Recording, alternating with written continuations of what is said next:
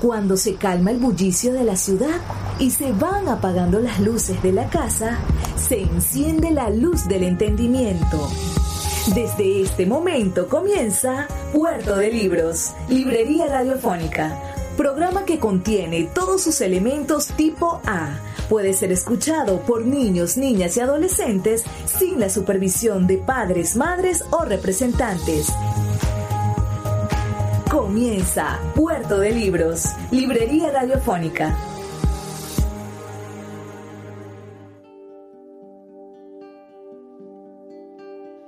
Bienvenidos a Puerto de Libros, Librería Radiofónica. Les habla Luis Peroso Cervantes, quien de lunes a viernes, de 9 a 10 de la noche, trae para ustedes este espacio a través de la Red Nacional de Emisoras Radio Fe y Alegría para llevar a sus hogares nada más y nada menos que libros, estos barquitos de papel, estas embarcaciones maravillosas en las cuales hemos depositado todo el conocimiento de la humanidad para que viaje por las generaciones, por los lugares más recónditos y hacia el futuro, porque los libros son máquinas del tiempo que traen un mensaje ineludible, el mensaje de nuestra memoria, de nuestra manera de ser, de comportarnos, de saber, de decir y de hacer.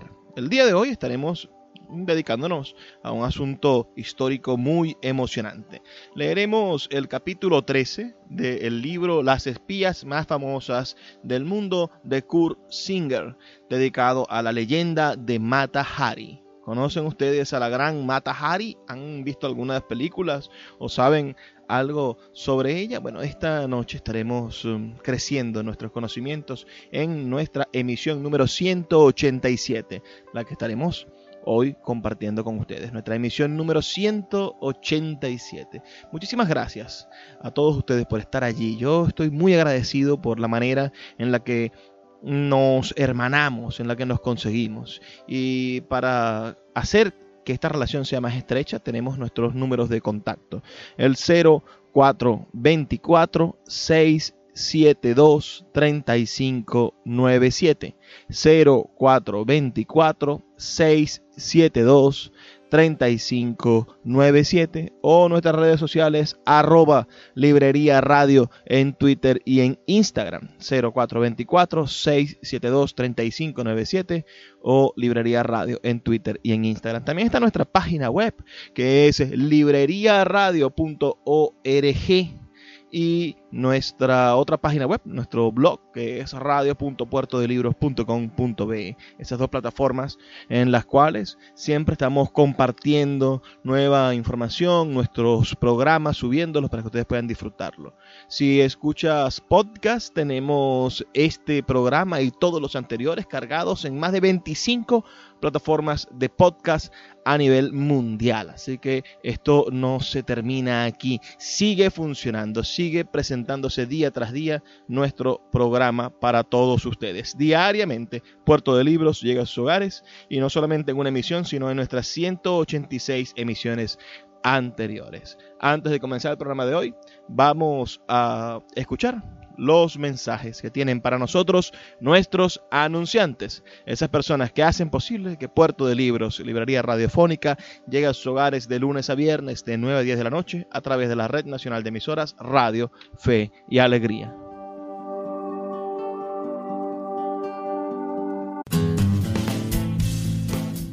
Sultana del Lago Editores es una empresa zuliana de servicios editoriales. Nuestro catálogo tiene más de 100 títulos de autores nacionales e internacionales. Además, somos la única editorial que presta servicios de impresión bajo demanda en Maracaibo. No necesitas invertir en grandes tirajes. Tus lectores pedirán tu libro, nosotros lo imprimiremos y tú obtendrás regalías. Por ello, también editamos internacionalmente en Amazon y Google Play Books. Conoce más en nuestra nueva página web www.sultanadelago.com o siguiéndonos en Instagram como arroba sultana del lago. Sin publicidad, tu marca o negocio está en desventaja frente a miles de emprendedores que sí hacen uso de los medios para dar a conocer sus productos. Puerto de Libros, Librería Radiofónica, te ofrece el mejor paquete publicitario para tu empresa un anuncio mid-roll en mitad de programa de 30 segundos, menciones en Twitter e Instagram, emisiones diarias en las 21 emisoras de la Red Nacional de Emisoras Radio Fe y Alegría, más la presencia en 25 plataformas de podcast a nivel mundial. Además, colgamos un anuncio permanente en nuestra página web. Únete a nuestro selecto grupo de patrocinantes y garantiza que tu marca o negocio tenga presencia diaria y constante ante miles de personas. Invierte en publicidad en radio con Puerto de Libros, Librería Radiofónica. Consulta nuestras tarifas al 0424 672 3597 0424 672 3597.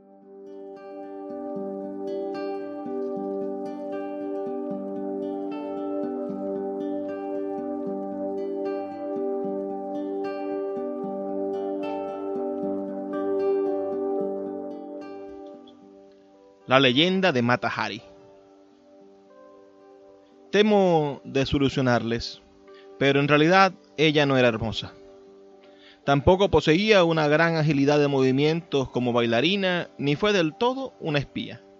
Sin embargo, siempre se la recuerda mientras Madame Mosech de Cocteau, Alicia Dubois, Irma Staub, Luisa de Betigny, María Sorrel, Ludi Coplón y una cantidad de otras muy superiores a ella son echadas al olvido. Ya durante su vida la leyenda se ocupó de hacer de ella una criatura fabulosa, que combinaba la belleza de una Afrodita con la astucia de un Maquiavelo. Después de su muerte, la fábula ha cobrado cuerpo, hasta llegar a ser aceptada como una realidad.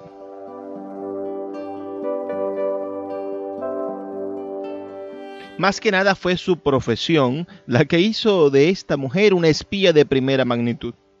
Bailaba desnuda completamente, deleitando a los centros de guerra europeos al mismo tiempo que escandalizándolos con la exhibición de sus ilimitados encantos corporales a ese mm, escandaloso abandono y desnudez sin recato hay que añadir la propaganda de sus explotadores, por medio de artículos elogiosos y fotografías que muy pocos diarios se negaban a publicar.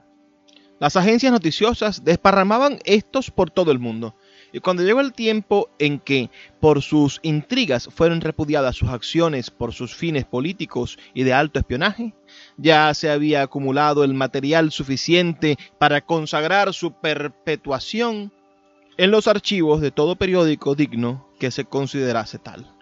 Se la ha presentado como una bailarina sensacional, como a una moderna Dalila que había cortado la cabellera a un ciento de Sansones. Murió ante un pelotón de fusilamiento, mientras sus burocráticos amantes y altos jefes del espionaje se esforzaban por ponerse a salvo y renegaban de ella.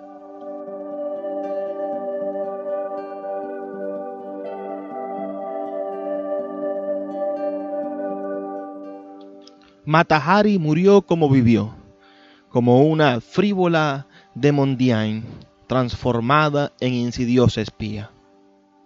Cuando Adán Sele tuvo de su esposa Brown Atiez una hija el 7 de agosto de 1876, se consideró el hombre más feliz de Holanda.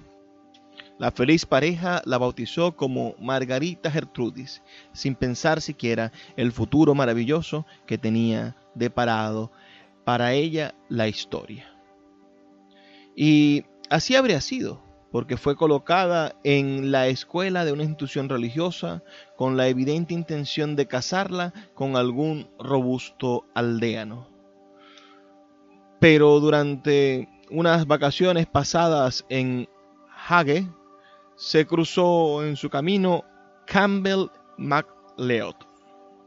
Ella tenía solo 18 años. Él era un arruinado y descarriado capitán de las fuerzas coloniales holandesas de más de 40 años. Bebía intensamente, amaba salvajemente y trataba de reavivar los extinguidos placeres del deseo que las mujeres y el licor habían destruido en él. Con todo, este empedernido bribón, que llenaba todos los requisitos para figurar en la legión extranjera, se vio correspondido en sus pretensiones amorosas por la pequeña doncella holandesa educada en un claustro. Se casaron y en 1895 los encontramos en Java, donde MacLeod comandaba un ejército colonial de reserva. Tuvieron dos hijos, un niño y una niña. El licor y el clima de las islas obraron luego sobre MacLeod y volvió a sus antiguas costumbres ebrio, golpeaba sin misericordia a su joven esposa, llegando hasta amenazarla con un revólver cargado. Cada vez que podía hacerlo, la traicionaba, y no una vez, sino muchas, hasta que al fin ella terminó por abandonarle y regresar a Holanda.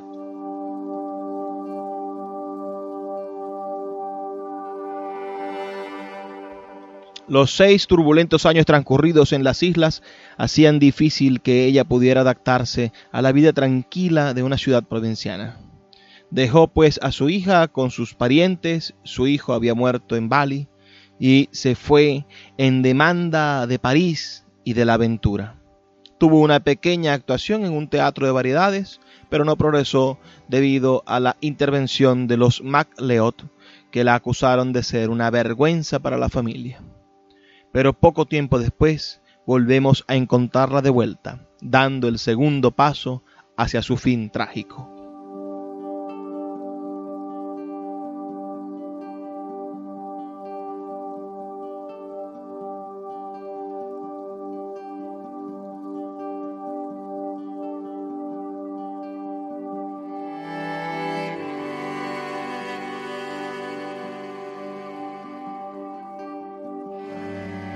Estamos leyendo un fragmento, el capítulo 13 del libro Las espías más famosas del mundo de Kurt Singer.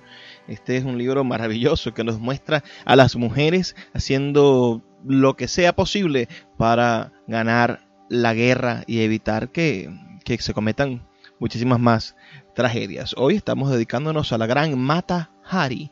¿Conocen ustedes a Mata Hari? Envíenos un mensaje de texto al 0424 672 3597 0424 672 3597 o a nuestras redes sociales arroba librería radio en Twitter y en Instagram para saber que ustedes están del otro lado. Es muy importante para nosotros saberlos. Vamos a hacer una breve pausa de dos minutos y ya volvemos con más de Puerto de Libros, Librería Radiofónica.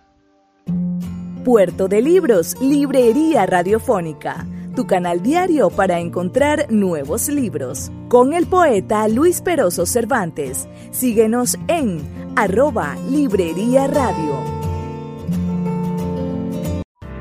Escuchas Puerto de Libros con el poeta Luis Peroso Cervantes. Síguenos en Twitter e Instagram como arroba Librería Radio.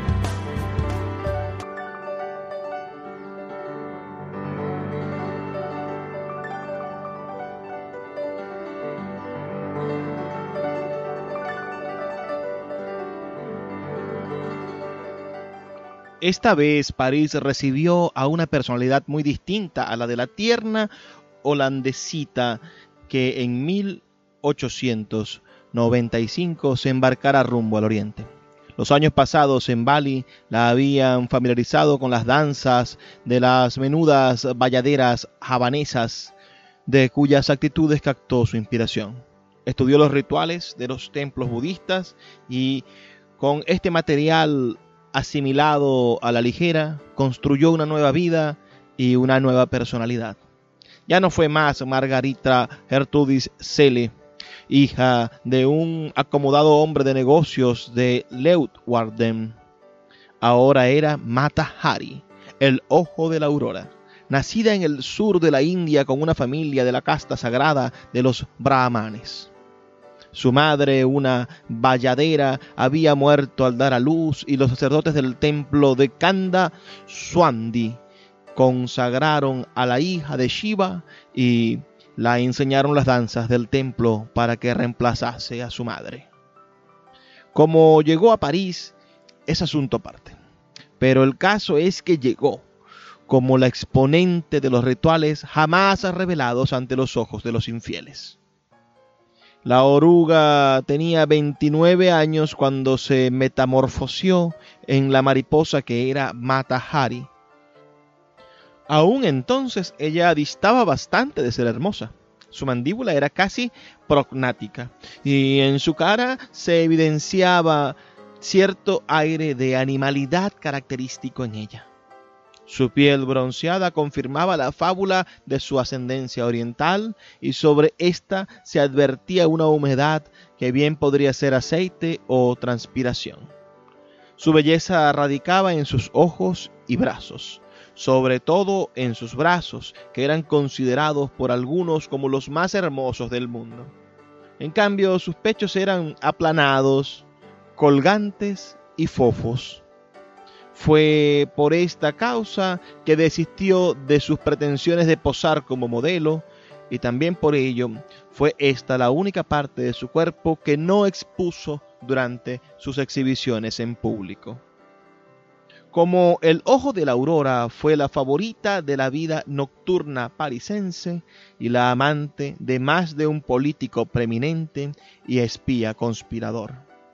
A diferencia de Afrodita, surgiendo entre las espumas, Mata Hari no apareció ante la vista del público en toda su impúdica desnudez. El Museo Guimet, dedicado a las colecciones orientales, fue el escenario adecuado para que ella hiciese su estreno en medio de diáfanos velos. Luego los velos fueron cayendo uno tras otro, hasta no quedar cubiertos sino sus pechos protegidos por unas placas metálicas. Fue una sensación. Los galanes la encontraban siempre esperando con sus brazos abiertos, mediante un precio, claro. Se instaló en los campos elíseos, adquirió joyas y costosos vestidos, paseó en coche por los bulevares de moda y asistió a fiestas. Todo como conviene a una bailarina cortesana rodeada por una multitud de millonarios vehementes.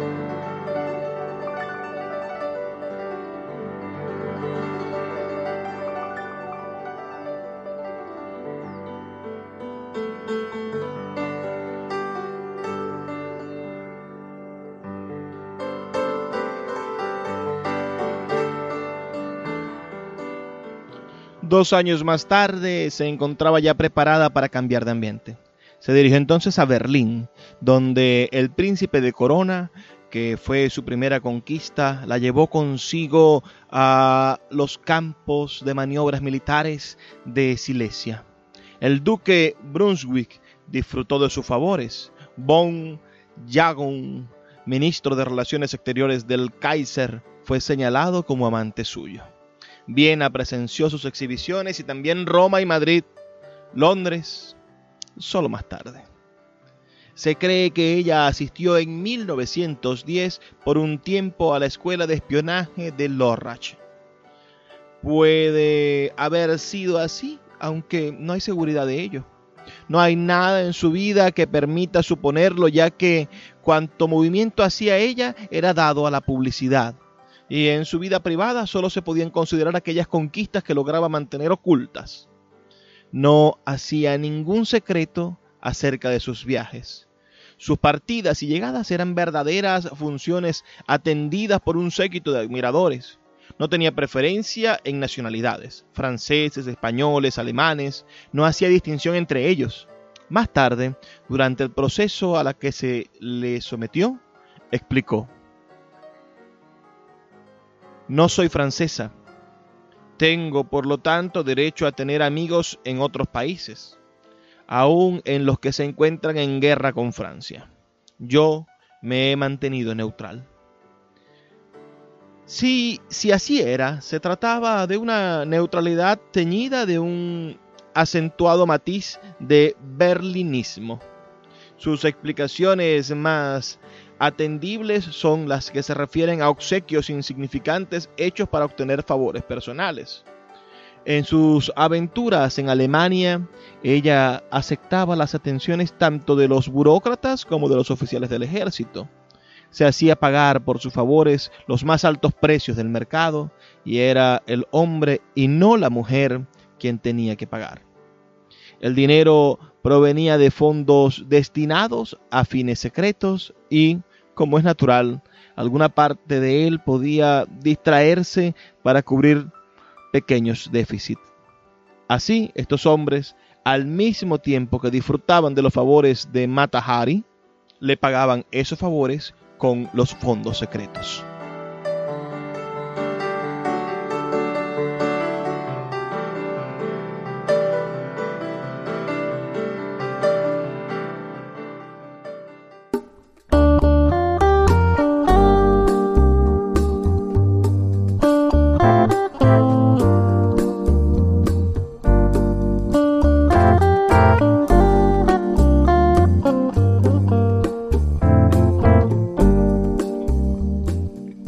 Vez ya envuelta en las redes de su propia codicia, pasó luego a ser una agente voluntaria de los jefes del espionaje.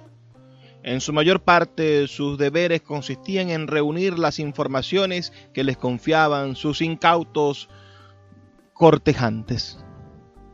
La doncella de un bar, para gente del mar, hacía a menudo lo mismo con los marineros ebrios que festejaban la salida de sus buques pero había esta diferencia evidente entre ambos casos. Se podía tener plena confianza en las informaciones obtenidas por Mata Hari. En efecto, estas eran de primera mano y tenían el sello de la autenticidad. Aún así, sin embargo, nada hay en los archivos que permita suponer que Mata Hari poseyese actitudes para el espionaje hay poca o ninguna evidencia de que algunas de las informaciones que ella suministrara fuese de importancia. Sus cotorreos mientras iba y venía entre París y Berlín eran demasiado ostensibles como para no llamar la atención y ser observada. Es probable que algunos de sus amantes se diesen cuenta de que habían hablado muy fuerte y demasiado y estuviesen solo satisfechos de haberlo hecho en forma encubierta. Durante el primer año de la Primera Guerra Mundial no hay antecedentes de sus actividades, pero cuando ella fue a Francia en 1915, lo hizo precedida por un telegrama del servicio secreto italiano que decía, Examinando la lista de pasajeros de un barco japonés en Nápoles, hemos reconocido el nombre de una celebridad teatral procedente de Marsella llamada Matahari, la famosa danzarina hindú que se propone revelar las danzas secretas hindúes que se practican en completa desnudez. Parece haber renunciado a su pretendido origen hindú y haberse hecho berlinesa. Habla el alemán con un ligero acento oriental.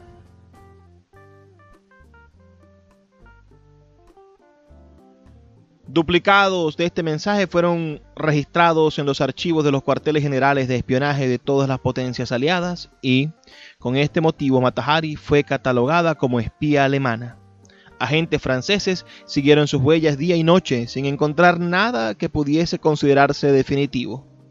Pero al final descubrieron que ella enviaba mensajes sirviéndose de sus amigos diplomáticos agregados de las legiones de Holanda, Suecia y España le habían concedido el privilegio de incluir sus cartas en las valijas diplomáticas, las que eran, por cierto, despachadas libres de censura.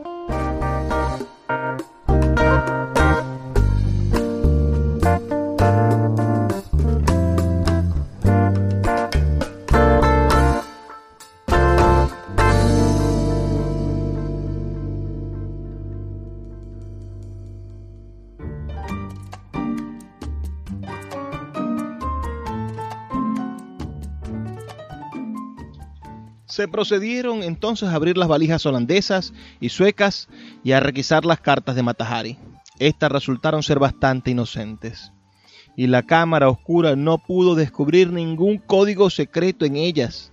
Sin embargo, esas cartas jugaron un papel importante durante el juicio a que ella fue sometida.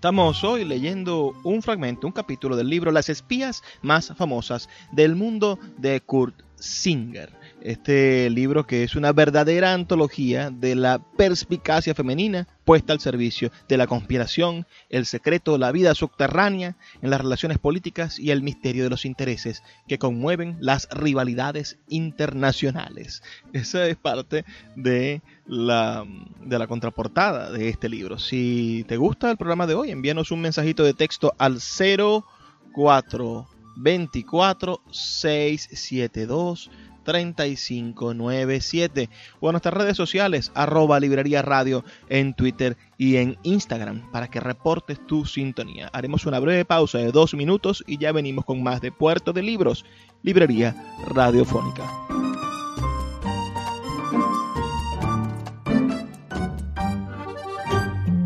Puerto de Libros, librería radiofónica tu canal diario para encontrar nuevos libros. Con el poeta Luis Peroso Cervantes. Síguenos en arroba Librería Radio.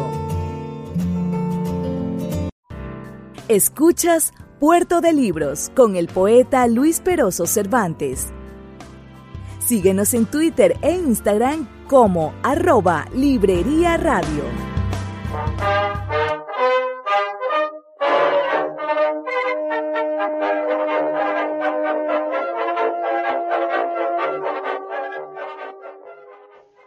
Se le otorgó un pasaporte para Vitel, donde, según decía, deseaba visitar a un antiguo amante ruso, el capitán Marov, que había perdido la vista durante la guerra. Allí estaban construyendo un aeródromo muy importante, por lo que Francia estaba muy prevenida contra el espionaje alemán. Sin embargo, los agentes que la siguieron quedaron muy defraudados, pues ella dedicó todo su tiempo al ruso herido y volvió sin ejecutar nada que se le pudiese reprochar. Con todo, se decidió su deportación. Si hubiese aceptado, Matahari habría sobrevivido a la guerra, pero negó vehementemente haber trabajado para Alemania y se declaró incondicionalmente en favor de Francia. Se jactó de su intimidad con muchos dirigentes alemanes y se ofreció voluntariamente para trabajar para el servicio secreto francés. Su oferta fue aceptada y se la envió a Bruselas en busca del general Morris von Bissing, una de sus conquistas. Se le dieron a conocer sus nombres a seis agentes belgas y al poco tiempo uno de ellos era ejecutado por los alemanes. Los agentes británicos del contraespionaje informaron que aquel había sido traicionado por una mujer. En su aventura siguiente la encontramos camino de España, vía Holanda e Inglaterra.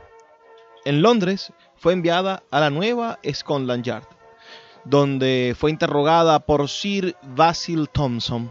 Admitió de inmediato ser una espía, pero una espía de Francia, aliada de Gran Bretaña.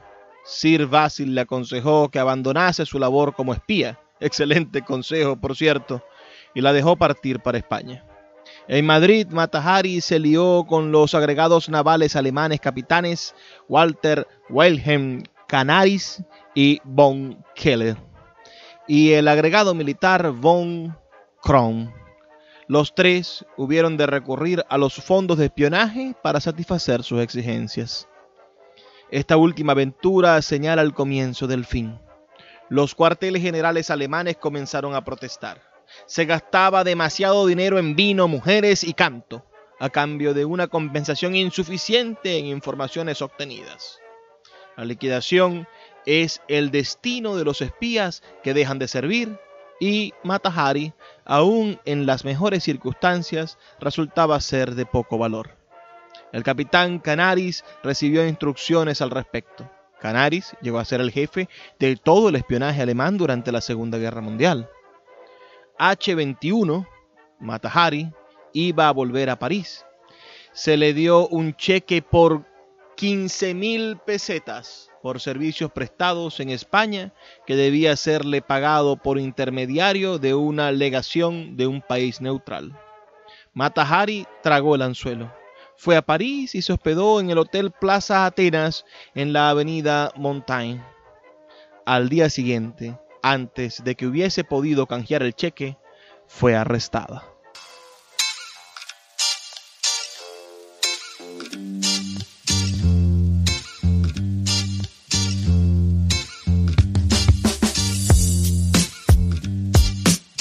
El mensaje enviado al capitán Canaris había sido una orden clara, hecha en un código anticuado conocido por los franceses, de que la traición a Matahari y su liquidación debían ser cosas seguras.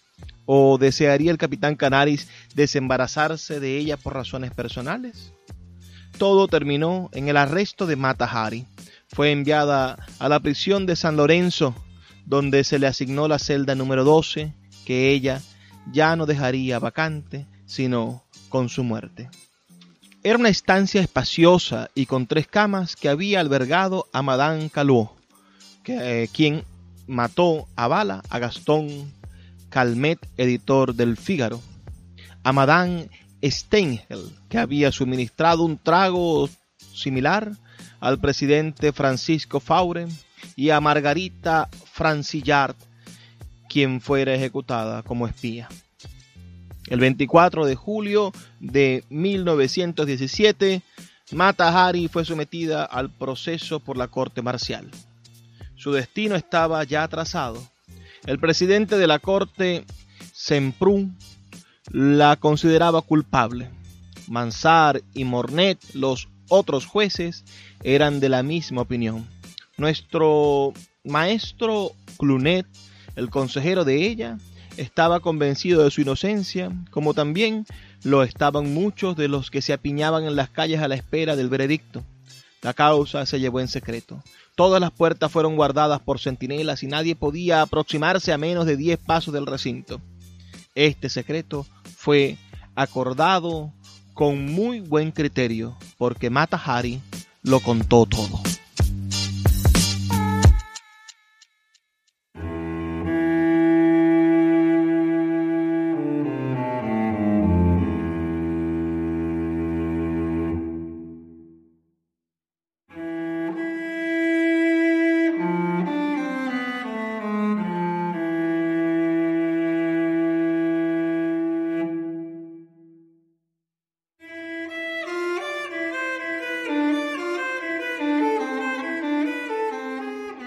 Se refirió a las maniobras militares que había presenciado en Silesia, Francia e Italia. Contó haber recibido 30.000 marcos de von Hagow después de haberse visto con él cuando fuera declarada la guerra.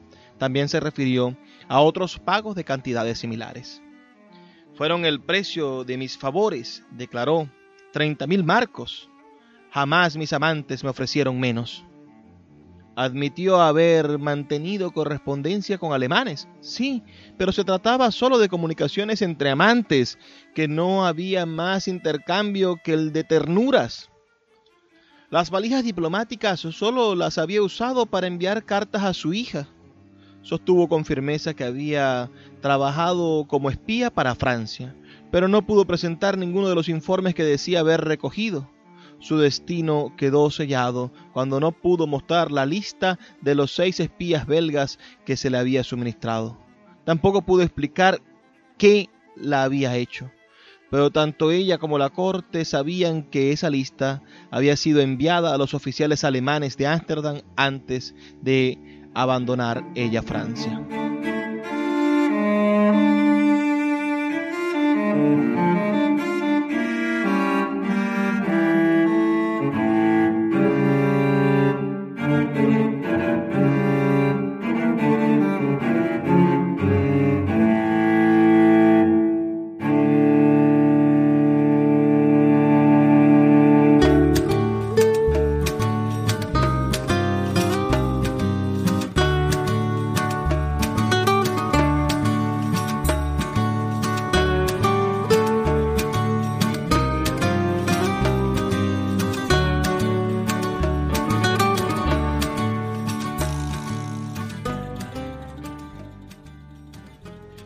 Matahari citó testigos. A Jules Cambon, jefe de la plana mayor de planta del Ministerio de Asuntos Extranjeros, al primer ministro de guerra, Messini, y a otros.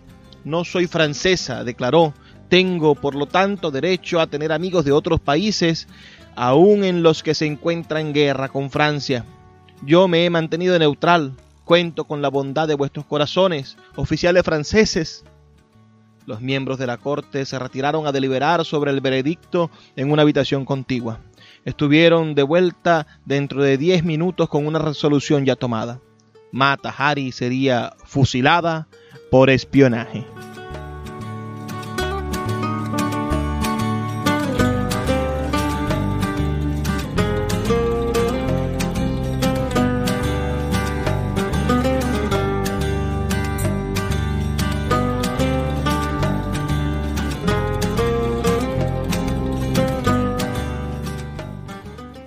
Algunos puntos oscuros en este proceso.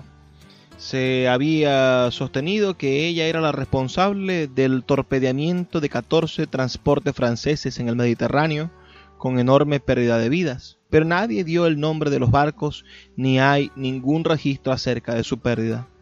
Y si ella había suministrado las informaciones que causaron semejante destrucción, ¿qué era de los miembros de los ministros de Marina y Comercio y Guerra que le proporcionaron esas informaciones? Parece bastante seguro que Mata Hari era una espía de los alemanes, que sus actividades fueron solo de un monto limitado, que fue más pagada por sus favores personales que por la información que podía suministrar, que careció de tacto al obrar como lo hizo y que su traición fue efectiva como lo prueba el hecho de que los jefes del espionaje alemán estimasen que era tiempo de deshacerse de ella. Cualquiera que hubiese sido su vida, el hecho es que Mata Hari murió valientemente. Cuando le fueron leídas las conclusiones de la corte marcial, oyó su sentencia sonriendo. El irreductible valor de sus ascendientes holandeses se demostró en su entereza. Una sonrisa enigmática iluminó su semblante y el único signo de tensión que evidenciara fue una mordedura nerviosa de los labios mientras se daba vuelta para retirarse. De vuelta a la celda número 12 de la prisión de San Lázaro, las monjas encargadas de esta trataron de animarla. Ella les agradeció su bondad y les aseguró que todo marcharía bien. Por entonces, algunos de sus amigos comenzaron a trabajar por su rescate, a fin de obtener al menos la conmutación de la pena. Esto contribuyó mucho a reforzar su estado de ánimo, pues como una egoísta consumada que era ella, no podía admitir que la influencia de ellos no pudiese ejercerse en su provecho. Sus primeros días los pasó con continuos arrebatos de carácter. Después adoptó una actitud filosófica y se hizo completamente tratable. En el tumulto de hechos confusos y ficciones que rodeó sus últimos días, le cupo uno de los papeles principales a Pierre de Morissac, un crápula parisense, hijo menor de una familia francesa preeminente, quien después de una vida degenerada de abandono y disipación y de borrascosos conflictos amorosos, había puesto sus ojos en Mata Hari. La amaba sinceramente, e, inspirándose en una página de la ópera tosca, ideó la pantomima de una falsa ejecución con cartuchos de fuego que serían entregados al pelotón del fusilamiento. El plan fue preparado minuciosamente y se contribuyó sin duda en gran parte a llevar la serenidad a la sentenciada.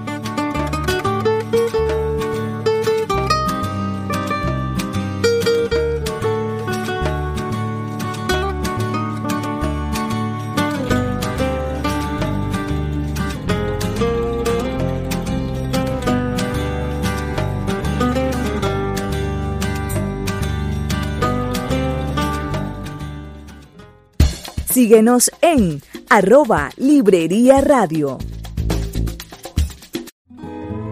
El poeta Luis Peroso Cervantes le acompaña en Puerto de Libros, Librería Radiofónica, por Radio Fe y Alegría, con todas las voces.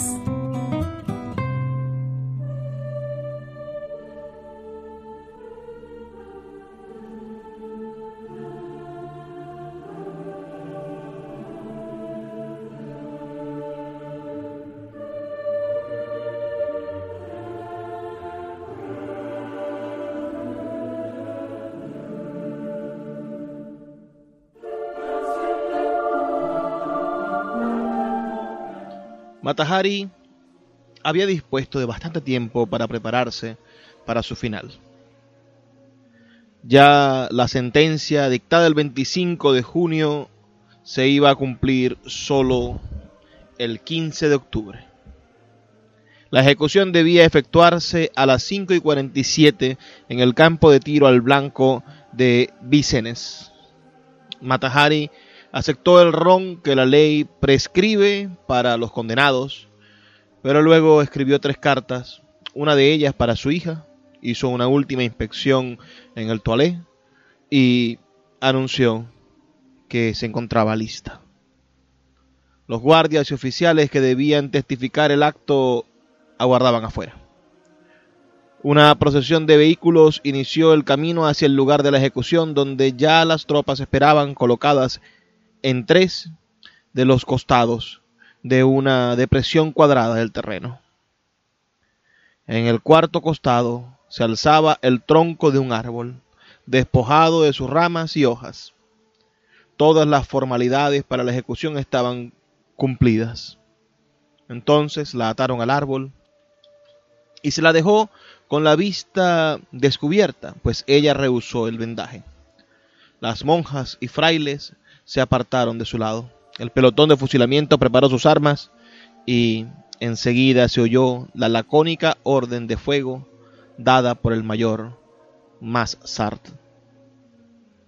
Se sintió una sola descarga y Matahari se abatió lentamente sobre el suelo con su cuerpo taladrado por doce balas.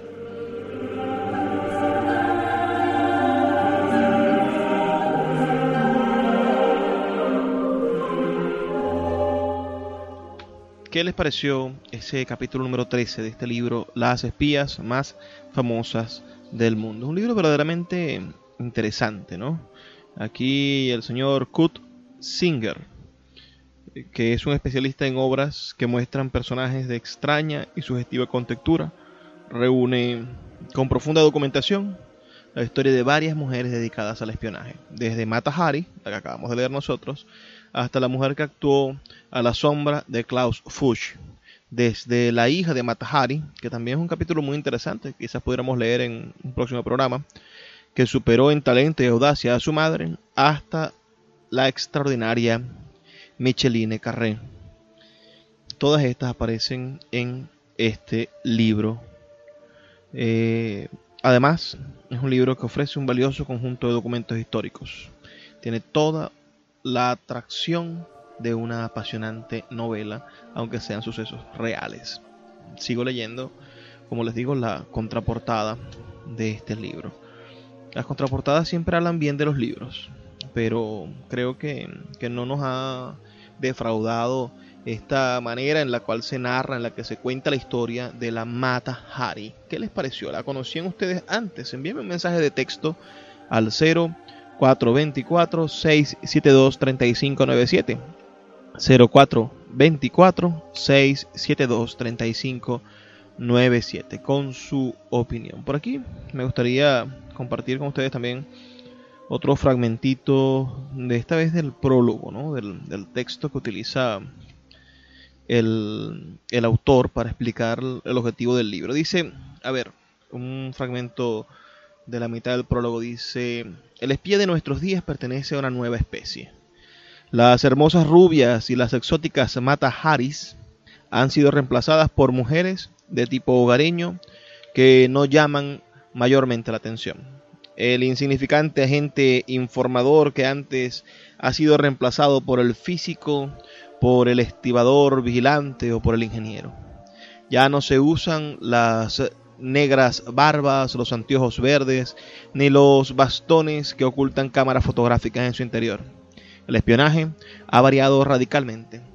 Los microfilms han reemplazado a las cintas invisibles.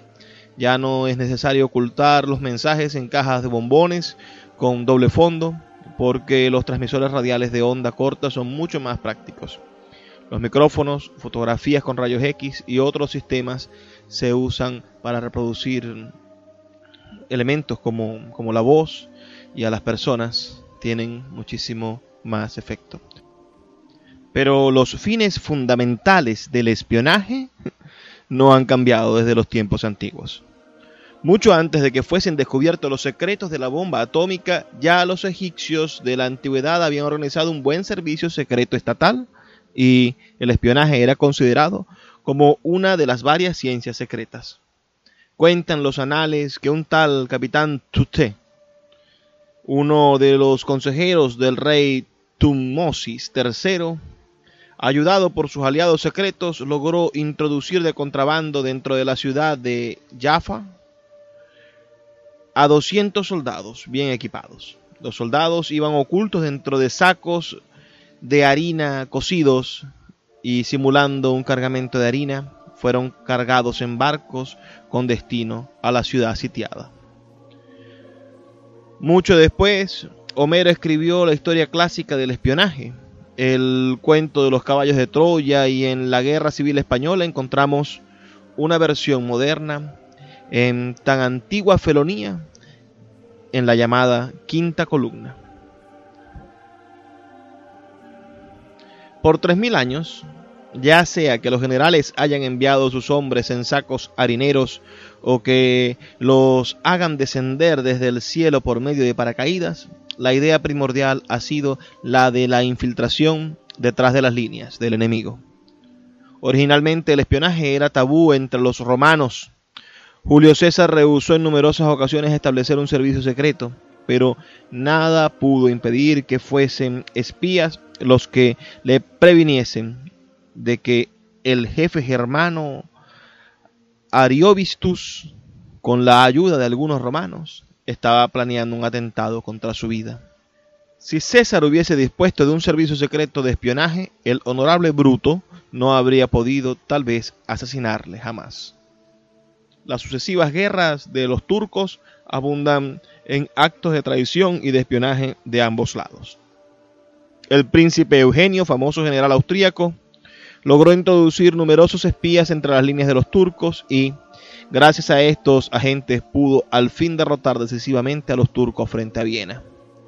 Uno de los primeros progresos en la técnica del espionaje fue ideado durante la restauración, bajo el reinado de Carlos II, por el Sir Samuel Morland. Se trataba de un dispositivo que permitía abrir las cartas y volver después a sellarlas sin que se enterase el destinatario. Este aparato fue destruido por las llamas durante el gran incendio de Londres en 1666. Samuel Pepys, que sirvió bajo el reinado de Carlos II y Jacobo II como secretario del almirantazgo británico, registra en sus memorias un sorprendente caso de espionaje ejercido contra los holandeses. Corresponde a Richelieu el indiscutible honor de haber establecido el primer servicio de espionaje en Francia y a Fouché el perfeccionamiento posterior de la organización. El hombre de confianza de Richelieu era el padre José de Tremblay, llamado la Eminencia Gris, el intrigante más inteligente de su época. El padre José descubrió una conspiración contra el rey que tuvo como Epílogo, la ejecución del marqués de King Marx y su amigo de Tours. El cardenal Mazarino, sucesor de Richelieu, designó a su propio espía jefe, Onde Dei, obispo de la diócesis de Frejus. En los archivos del Ministerio de Guerra francés hay un documento fechado del 20 de octubre de 1652 que hace referencia a otro espía empleado por el cardenal Mazarino, el monje franciscano Francisco Bertot. Según allí se dice, ese espía estaba autorizado para usar cualquier clase de disfraz sin incurrir por ello en violación de las reglas del orden. Las memorias del duque de San Simón corresponden precisamente a esa época. Relata este que un día recibió una carta de un espía que decía, le envío un colirio, Frótese los ojos con él y verá mejor. El duque y sus ayudantes no sabían qué hacer hasta que aquel se le ocurrió humedecer la carta con agua. Entonces apareció sobre el papel un mensaje secreto. Era una súplica del padre Bertot que había sido arrestado para que le remitiese ropas de marinero. Así disfrazado, pudo huir de su encierro.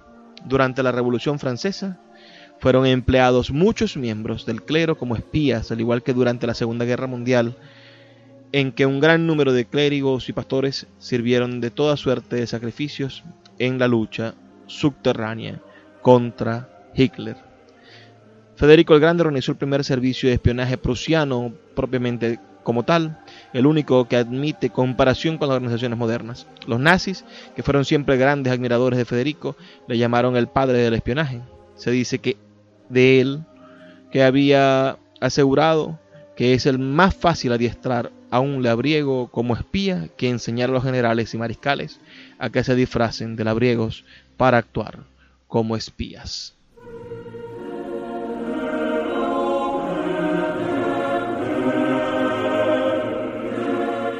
Literatura y el espionaje han estado estrechamente ligados. Pienso en maravillosas obras literarias como El espía que vino del frío de el gran John Le Carré. También podemos leer maravillosas obras de, de, otros escritores como Graham Greene, que tiene Nuestro hombre en La Habana.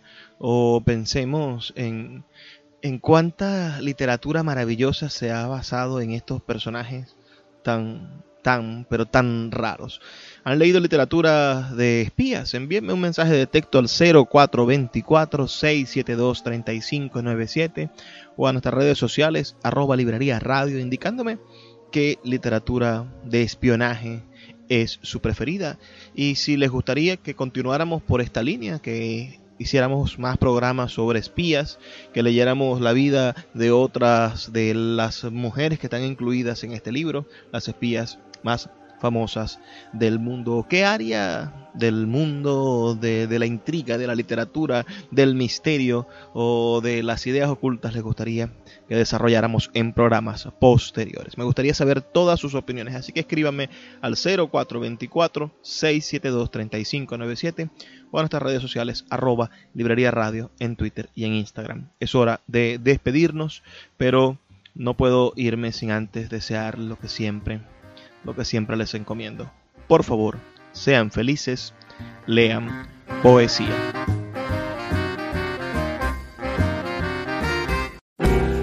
Sin publicidad, tu marca o negocio está en desventaja frente a miles de emprendedores que sí hacen uso de los medios para dar a conocer sus productos. Puerto de Libros, Librería Radiofónica, te ofrece el mejor paquete publicitario para tu empresa un anuncio mid-roll en mitad de programa de 30 segundos, menciones en Twitter e Instagram, emisiones diarias en las 21 emisoras de la Red Nacional de Emisoras Radio Fe y Alegría, más la presencia en 25 plataformas de podcast a nivel mundial. Además, colgamos un anuncio permanente en nuestra página web. Únete a nuestro selecto grupo de patrocinantes y garantiza que tu marca o negocio tenga presencia diaria y constante ante miles de personas. Invierte en publicidad en radio. Con Puerto de Libros, Librería Radiofónica. Consulta nuestras tarifas al 0424 672